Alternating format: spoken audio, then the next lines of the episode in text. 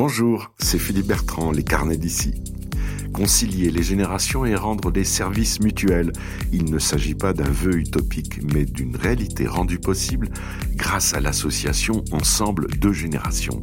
Le principe est simple comme toutes les bonnes idées, offrir aux 18-30 ans qui poursuivent des études ou une formation la possibilité de loger chez une personne âgée. Cette dernière voit ainsi son maintien à domicile et sa vie facilitée. Plus qu'une cohabitation, les binômes seniors étudiants entretiennent des relations d'amitié. Né en 2006 dans les Yvelines, Ensemble de générations multiplie ses antennes partout en France. C'est dans ce département d'Île-de-France que nous rejoignons Bérangère Pénaud, responsable de l'antenne départementale, à retrouver également sur la plateforme mode d'emploi.fr. Bérangère Pénaud, bonjour. Bonjour, bonjour Philippe. Bérangère, on va parler euh, d'une très belle association qui euh, résout beaucoup de, problèmes et qui apporte beaucoup de solutions sur les seniors, les plus de 60 ans, et sur euh, le sort des étudiants qui cherchent très souvent des chambres. Ça coûte cher, c'est rare. Alors il y a les chambres euh, en cité universitaire, mais très souvent elles sont saturées. Donc il faut trouver euh, des logements à l'extérieur. Ensemble de générations va concilier euh, les deux. Et avant cela, vous vous dirigez donc l'antenne d'Yvelines. c'est dans les Yvelines en 2006 qu'est né Ensemble de générations. Exactement, c'est dans les Yvelines qu'a pris naissance ce beau projet, euh, avec à la tête euh, Tiffaine de Pinfintegno, qui a eu une forte intuition, euh, notamment après la, la, canicule de 2003, qui a mis au jour très, très tristement la détresse de beaucoup de personnes âgées et des personnes âgées seules, qui parfois sont décédées chez elles sans que personne ne s'en inquiète. Donc ça, ça a été un, un premier fait alarmant. Et puis le second, c'est de voir ces étudiants en recherche, ces étudiants qui euh, parfois ben, vivaient la, précarité. Et puis, euh, elle a eu cette intuition de créer l'association en réunissant euh, ces, ces, deux populations, à la fois les seniors et les étudiants, pour vivre ensemble, pour faire des ponts entre les générations, des ponts entre les cultures, des ponts entre les sociétés. Voilà. Qu'est-ce qui a porté la jeune Bérangère vers cette association et cette démarche? Alors écoutez, moi je rentrais de, l'étranger, plusieurs années euh, passées à l'étranger, où j'ai vu des, différentes choses, différents modes de vie. Et, euh, et quand je suis rentrée, par hasard, j'ai lu cette petite annonce. Et en fait, j'ai été complètement appelée par, euh, par cette association, par ce projet, parce qu'en fait, j'y voyais une évidence, une évidence de, euh, de vivre ensemble, ce que j'avais pu voir euh, dans d'autres pays d'ailleurs, où ça se fait de manière naturelle. Et, j'ai eu envie de participer à cette belle aventure pour rapprocher effectivement ces, ces, personnes âgées qui sont des personnes formidables avec un, un passé, des histoires qu'on a toujours envie d'écouter. Et puis ces jeunes qui sont une jeunesse volontaire une jeunesse euh, qui n'est pas toujours cachée devant ses écrans ou dans ses écouteurs et qui elle aussi a à, offrir à, des personnes plus âgées. Donc j'avais vraiment, euh, vraiment envie d'être au plus proche de ces populations. Vous aviez connu les affres du logement étudiant? Alors moi, euh, non, moi j'étais boursière et j'avais pu, j'avais la chance d'avoir un, logement au Crous. donc mon parcours s'est passé relativement bien, mais par contre j'avais des amis autour de moi pour qui c'était difficile et, effectivement des solutions comme celle-ci auraient été la bienvenue puisque pouvoir partager son logement avec une autre personne et en plus apporter de la vie, de la gaieté, de l'échange, faire cuisiner rire, euh, enfin tout ce qu'on peut faire quand on est ensemble, bah, c'est génial. il y a des histoires, de très belles histoires à l'issue euh, de ces rencontres intergénérationnelles. Avant cela, comment s'est mise en place d'abord l'association avant qu'elle devienne réseau national? Alors au début, ça a démarré donc très localement avec le soutien euh, du, département des Yvelines qui a été le premier acteur auprès de nous pour, pour nous soutenir financièrement. donc ça s'est effectivement développé dans les Yvelines. Et puis euh, ensuite, euh, voyant qu'il y avait un réel besoin sur ce territoire, euh, très vite, a, a, décidé d'étendre aux différents départements de région parisienne, d'Île-de-France, et puis de créer des agences bénévoles sur toute la France. Donc aujourd'hui, on a 27 agences bénévoles qui sont sur un système un petit peu de franchise, hein, ensemble de générations.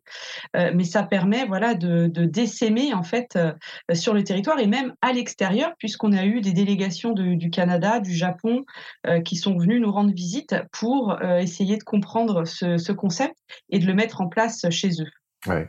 Quand on est bénévole, on a toujours un temps limité, on manque de compétences. Se lancer dans une l'ouverture d'une agence, enfin d'un lieu ensemble de générations dans un département, ça implique beaucoup de démarches. D'abord parce que d'un côté, il faut trouver les seniors. Alors ils sont nombreux, mais quand même, il y a une étude, euh, des relations directes avec les plus de 60 ans. Et ensuite, les 18-30 ans, il y a aussi une approche directe avec eux. Oui, tout à fait. Alors, il faut savoir que les agences, euh, elles sont soutenues par, euh, par euh, la, la, fédération, le national. Hein, donc, elles partent avec une méthodologie qui est déjà bien éprouvée, qui est mise en place. il y a le kit de communication. Ils vont avoir donc tous les supports nécessaires pour vraiment lancer leur, leur agence. Après, c'est vrai qu'il faut aller rencontrer les CCAS, les structures d'aide à domicile, et puis côté étudiant, faire connaissance avec les services sociaux des universités, des écoles, puisque ce sont eux les prescripteurs finalement. Quand des jeunes ou des seniors cherchent ce concept, eh bien, euh, il est proposé par ces différents services. Donc, il y a un vrai travail de terrain à, faire pour connaître tous les acteurs, que ce soit côté senior ou côté étudiant, pour que le dispositif soit connu de tous. Je suppose que lorsque s'ouvre une antenne, il y a plusieurs bénévoles. Oui, c'est préférable. Effectivement, euh, une seule personne, c'est un petit peu lourd parce qu'il y a à la fois la mise en place des binômes, mais il y a aussi toute la partie plus administrative et puis euh, de de recherche de partenaires. Donc, euh, ça prend beaucoup de temps. Donc, généralement, il est préférable de commencer à deux. On a certaines antennes qui sont même plus des grosses antennes euh, où elles peuvent être trois ou quatre. Euh, et puis, quand l'antenne fonctionne bien, l'agence fonctionne bien, il y, a, a un salarié, deux salariés, etc. Donc, ça, c'est vrai que c'est le développement qui permet ensuite d'avoir une structure plus, plus autonome financièrement. Et aujourd'hui, on développe des directions régionales. Donc, aujourd'hui, on a une direction régionale PACA donc là, euh, c'est financé par euh, la fédération et qui euh, gère plusieurs agences de la région. Quel est le profil type, s'il y en a un, définissable du bénévole? Ben, je pense que le bénévole, il lui faut surtout le souci de l'autre, vouloir, vouloir aider les, personnes en fragilité, euh, être empathique, avoir beaucoup d'empathie, avoir du temps, parce que être auprès d'un senior, ça peut prendre du temps. Hier, moi, par exemple, j'étais en visite euh, à Marly-le-Roi chez une dame qui était très seule, qui était très isolée. Euh, ma simple visite lui a fait un plaisir énorme et on est resté bien plus longtemps que le temps prévu pour faire le, le, dossier avec elle. Et voilà, ça a été une joie. Et donc, il faut voilà savoir donner de son temps pour pouvoir être disponible auprès, auprès de, personnes. Euh, il faut aussi euh, avoir euh, de l'ambition parce que pour pouvoir trouver des, des, financements, trouver des partenariats, c'est quelque chose d'assez difficile. Donc, il faut être audacieux, il faut ne pas avoir peur de frapper aux portes et puis, et puis de, présenter son, dispositif. Mais j'avoue que souvent, on rencontre un, fort succès euh, quand on parle de la cohabitation intergénérationnelle. Après, ce qui est plus difficile, euh, c'est de, euh, voilà, financièrement pouvoir se faire aider. La deuxième étape est un peu plus compliquée. certes. Mais comme vous parliez du binôme, comment se met la mise en place, se réalise la mise en place des binômes Alors, la mise en place de binômes, c'est un travail qui est assez long finalement. Dans un premier temps, les seniors viennent à nous parce qu'ils ont eu connaissance de l'association, donc, ils nous contactent. C'est souvent les aidants familiaux. Donc, ça va être les enfants de seniors, les seniors assez âgés. Ce sont leurs enfants qui vont nous, contacter pour prendre des informations. Et à l'issue de ça, on va organiser une visite au domicile du senior pour rassembler toutes les informations importantes sur euh, ses envies, son caractère, euh, sa façon de vivre, euh, ses besoins aussi adaptés à parfois certaines pathologies. Et puis, de l'autre côté, on va recevoir, alors là, les étudiants très facilement parce qu'ils nous trouvent avec le site internet de l'association. Ils s'inscrivent directement en ligne sur notre plateforme. Nous, on reçoit leur formulaire d'inscription et puis euh, on vérifie que le formulaire est complet, que toutes les pièces administratives sont présentes et ensuite on les convoque à un entretien en personne pour les connaître. Pareil, à peu près une heure d'entretien avec eux, connaître leurs projets, connaître enfin, pourquoi est-ce qu'ils ont choisi la cohabitation intergénérationnelle, leur motivation, etc. Et quand on valide l'entretien, eh bien, très souvent, d'ailleurs, on a déjà un petit peu une idée sur ce jeune avec qui on proposerait euh, de le mettre chez, chez quel senior en fait? Alors évidemment, on tient compte du lieu de ses études, hein. il, y a, y a, quand même des paramètres importants. Et, euh, et, ensuite, on leur propose de se rencontrer. À cette rencontre, euh, les chargés de mission ne viennent pas au rendez-vous volontairement pour que chacun se sentent complètement libres dans l'appréciation de l'autre. Parce que tout ça, on est dans l'humain et personne d'autre ne peut ressentir euh, euh des, des, des, attirances ou des affinités. Et c'est très important dans une relation au long cours, eh bien, euh, qu'on se sente à l'aise avec le jeune ou le senior. Donc, on les laisse complètement libres et puis ça leur permet de donner ensuite une réponse à l'association et en toute transparence. C'est-à-dire que par exemple, s'ils n'ont pas envie d'accueillir ce jeune, il n'y a pas d'obligation de donner de réponse au jeune. Le donne à l'association, qui fait qu'ils font un choix avec le cœur, vraiment. C'est le cœur qui parle, et c'est ça qui est important dans la réussite du binôme, euh, c'est que euh, les deux cœurs soient en harmonie, et puis après, euh, après on a des super histoires. Parce que pour l'étudiant, il y a beaucoup d'avantages, on va les détailler. Il y a aussi des contraintes. Il y a de la présence, oui. minimum. Oui, il y a eh oui, il y a certaines contraintes. En fait, il y a trois dispositifs qui existent. Il y a un logement euh, presque gratuit. Hein. Enfin, il y a 10 euros euh, par mois, mais c'est simplement euh, réglementaire.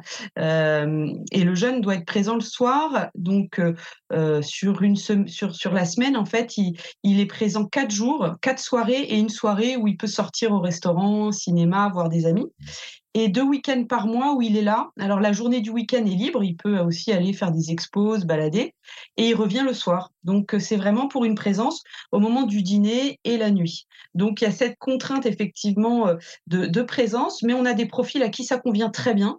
Euh, des étudiants qui ont, qui ont beaucoup à, à, étudier et donc qui sont très souvent là, euh, et d'autres profils qui sont euh, peut-être pas très fêtards et qui sont très contents d'être dans mmh. cet environnement. Et effectivement, le logement est quasiment gratuit. Donc ça, c'est un avantage non négligeable. Et puis ensuite, une formule d'entraide qui est souvent très, très plébiscitée parce qu'en fait, le jeune paye 150 euros pour, que, pour couvrir les charges du senior. Et là, c'est des petits services qui vont être rendus ça va être sortir un petit animal de compagnie, ça va être faire quelques courses, euh, ça va ça va être euh, de l'aide à l'informatique. Hein, ça c'est souvent beaucoup demandé par les seniors puisqu'il y a une vraie fracture numérique. Mmh. Donc euh, il y a beaucoup d'aide à ce niveau-là. Euh, ça peut être des temps de jeu, des jeux de société, regarder des émissions ensemble. Voilà, c'est du temps de partage, du temps consacré ensemble. Et, et, le jeune peut sortir, il peut être absent le week-end, donc il est quand même moins contraint par, par cette présence. Et puis une formule plus libre, là, ça s'adresse souvent à des jeunes seniors qui n'ont pas besoin de service ou de présence, mais qui aiment recevoir un jeune, qui aiment aider un jeune dans son parcours. Et donc là, il y a un loyer euh, mais qui reste modéré à en dessous de 30% du, prix du marché pour rester dans, notre vocation de, de solidarité. Et, euh, là, c'est aussi des très belles rencontres puisque les, jeunes sont contents d'être avec euh, des seniors qui, viennent de terminer leur activité professionnelle. Donc, il y a pas mal d'échanges, il y a pas mal de contacts. Parfois, c'est un coup de pouce pour trouver un stage. Donc, voilà, ça offre vraiment de, de, pour les jeunes des belles possibilités. Et majoritairement, ce ne sont pas simplement des petites histoires belles, intergénérationnelles, d'entraide, de service, de présence, mm. de dialogue. L'un et l'autre s'adoptent, c'est une nouvelle famille qui se crée la plupart. Exactement, exactement. Et, et, vous avez tout à fait bien choisi le mot famille parce que c'est vraiment ça. En fait, euh, chacun au début euh, entre dans cette, euh, dans, dans, dans, dans l'intimité de l'autre, apprend à se connaître. Donc il y a toujours un temps d'adaptation. Hein, il faut quelques mois. Mais après, euh, les, les, jeunes sont complètement adoptés par la famille et vivent, vivent des moments de famille. Moi, j'ai des étudiants qui sont partis en vacances avec leurs seniors, des étudiants qui été invité au mariage de petits enfants de seniors.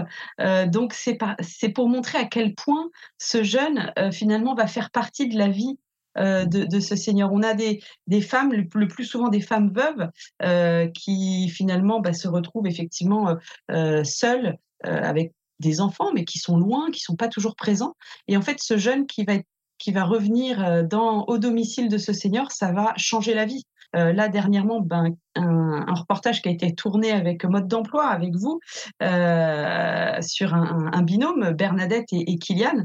Et, c'est cette histoire-là, elle, est tellement vraie et, on la voit tellement souvent. Donc c'est pour ça qu'on a vraiment envie de porter haut les couleurs de la, cohabitation intergénérationnelle parce que c'est des bienfaits formidables. Bérangère, je ne vais pas vous embêter avec les nombres, mais quand même depuis la création, on a un ordre d'idées. Alors d'abord des binômes créés. Oui. Oui, on a 7000 binômes qui ont été créés depuis, depuis le début. Euh, donc euh, voilà, on aspire à beaucoup plus parce que il y a, y, a, y a, des vrais besoins. Maintenant, c'est que mmh. notre dispositif doit être connu plus largement. Euh, on doit aussi euh, euh, voilà, faire un plaidoyer auprès des pouvoirs publics, des gouvernements, pour qu'ils entendent voilà, l'action le, de terrain, qu'est-ce que ça offre? Pour que ce dispositif soit plus largement répandu et, et qu'on en parle plus. Et vous êtes entendu?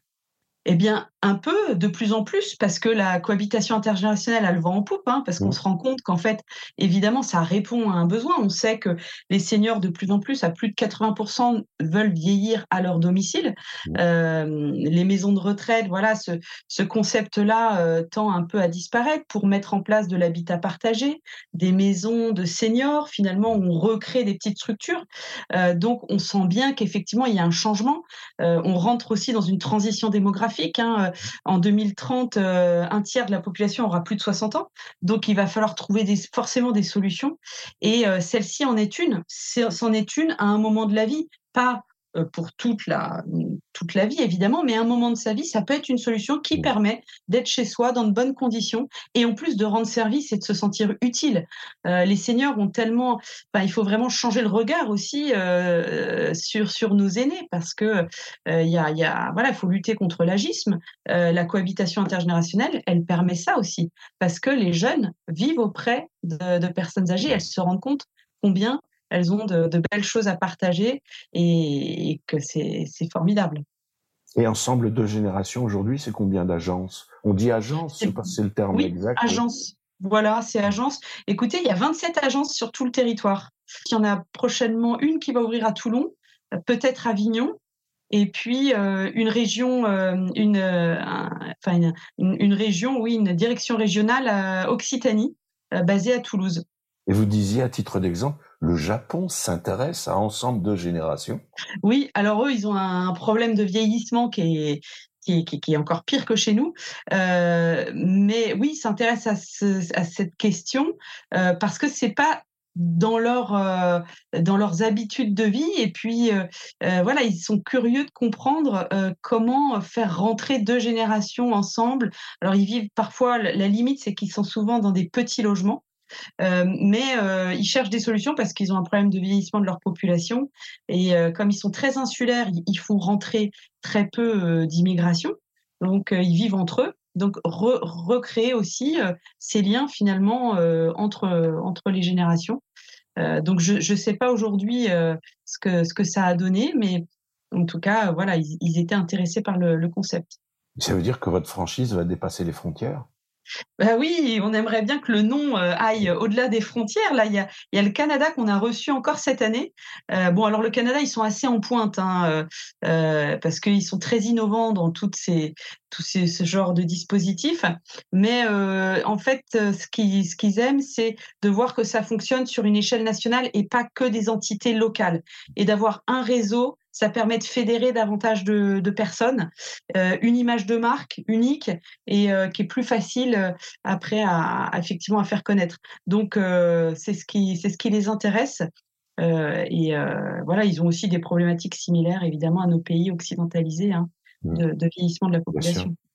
Les deux mots clés d'ensemble de générations, bienveillance et entraide. Oui, exactement. Je crois que là, c'est un bon résumé. Bienveillance et entraide, c'est ça. C'est exactement ça. C'est ce qu'on demande à, nos jeunes, en fait, d'avoir un regard bienveillant sur leurs aînés, de toujours être euh, en alerte si quelque chose ne va pas, s'ils voient que le soir, ben, euh, ils ne dînent plus ou le frigo ne se vide plus. C'est des petits signes comme ça qui, qui, permettent d'alerter, ou s'il y a un peu de tristesse, ou s'il y a un petit peu de... Et eh ben voilà, savoir leur redonner euh, ce, ce, petit, cette, petite, cette joie de partage, d'être ensemble, ça fait parfois oublier bien des soucis. Et, c'est vraiment de la bienveillance. Et puis le Seigneur aussi est très bienveillant auprès de son jeune. On a des familles qui envoient leurs enfants en région parisienne, qui connaissent absolument pas la région parisienne, qui sont vraiment rassurés de savoir que euh, leur jeune est dans un cadre familial, n'est pas tout seul dans une petite chambre de bonne à Paris ou dans un grand ensemble euh, du Crous. Parfois, on est isolé dans ces structures-là. On a chacun sa chambre, mais on ne se parle pas forcément. Et euh, finalement, les, structures familiales rassurent. Donc, des deux côtés, c'est vraiment ça. Et puis de l'entraide. Je crois que notre société en a besoin de plus en plus. Et puis à l'heure où les régimes de retraite sont maltraités, on va le résumer comme Exactement. cela, économiquement, c'est pas négligeable.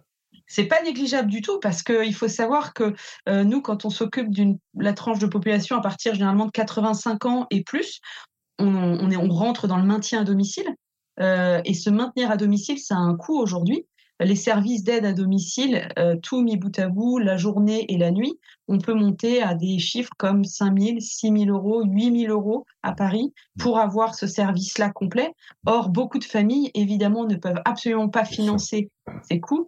Et euh, le fait d'avoir un jeune qui va veiller le soir et la nuit, qui va pouvoir donner l'alerte s'il se passe quoi que ce soit, eh ben, ça rassure énormément. Euh, et puis, ça, ça, permet voilà, de, de, rester chez soi euh, encadré. Alors, il faut savoir que les jeunes n'ont pas vocation à faire des soins infirmiers. Euh, ce ne sont pas des aides à domicile. Hein. Le statut est quand même très bien encadré. Et ça, par la loi Elan, hein, qui, a été, euh, qui a été promulguée en 2018. Donc, ça, c'est une chose importante. Mais voilà, donc le maintien à domicile, c'est vrai que pour des personnes très âgées, ça permet de réduire les coûts euh, pour ces personnes. Et puis, de la même manière, les jeunes, quand ils sont logés gratuitement, ils font pas de demande euh, d'APL. Hein, ils ont, on limite aussi euh, les coûts à ce niveau-là. donc, il y a, y, a, une vraie réalité économique aussi dans ce dispositif. De l'intelligence intergénérationnelle, ensemble de générations. Ça. Merci pour cette belle leçon de vie, Bérangère. Merci beaucoup, Philippe. Merci pour votre accueil et votre écoute.